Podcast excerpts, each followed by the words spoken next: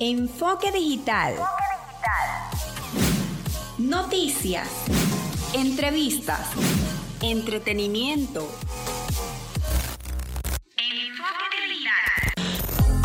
Este micro es una producción nacional independiente certificado número 8607 de Francisco Párraga. Están en sintonía de zona 41, 94.9 FM. Soy Andy Zambrano. Feliz viernes. Comenzamos.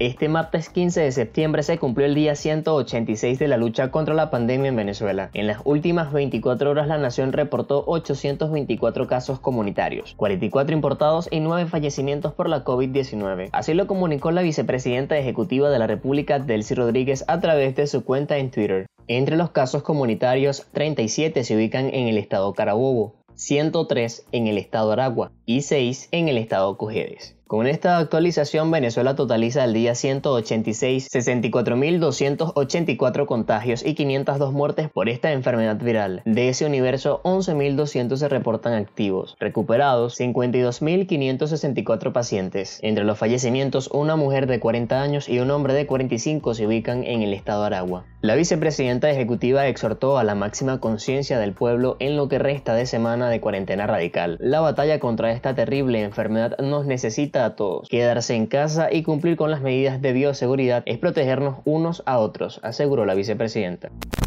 La Federación de Rusia sigue siendo un pilar fundamental en la lucha contra la pandemia de COVID-19. Junto a China son los únicos dos países con un par de vacunas seguras que combaten al virus. El más reciente estudio del Centro Estatal de Investigación de Virología y Biotecnología Vector garantizó que el antídoto que desarrolla proporciona seis meses de inmunidad. El jefe del Departamento de Infecciones Zoonóticas y Gripes de Vector, Alexander Rishikov, presentó resultados de la tercera fase de pruebas. Todos los pacientes voluntarios vacunados han generado anticuerpos y no han experimentado lesiones ni consecuencias negativas en el organismo. Hasta ahora, está todo bien con su reacción al coronavirus. Por tanto, de momento podemos decir con certitud que la inmunidad formada por esta vacuna es suficiente para al menos seis meses, afirmó.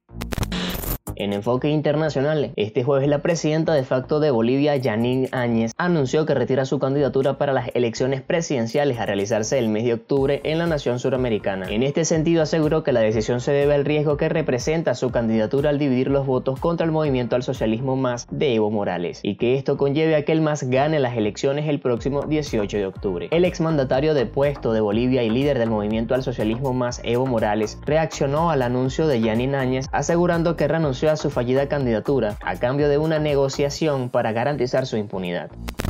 En enfoque tecnológico, Facebook anunció una app para empresas que combinará el chat de Instagram y Messenger en un solo lugar. La tecnológica anunció el cambio por medio de una entrada en su blog, donde la directora de operaciones dijo que Facebook ayudará a las empresas a ahorrar tiempo y mantenerse al día al administrar sus páginas o perfiles en las aplicaciones de Facebook. La nueva interfaz permite, entre otras cosas, publicar en Facebook e Instagram al mismo tiempo y administrar y recibir mensajes en un solo lugar. Hasta aquí el enfoque digital del día de hoy. Síguenos en las redes sociales, arroba radiozona 94.9 FM, arroba mi enfoque digital, mi cuenta personal arroba Andy Jesús. Feliz viernes. Hasta la próxima.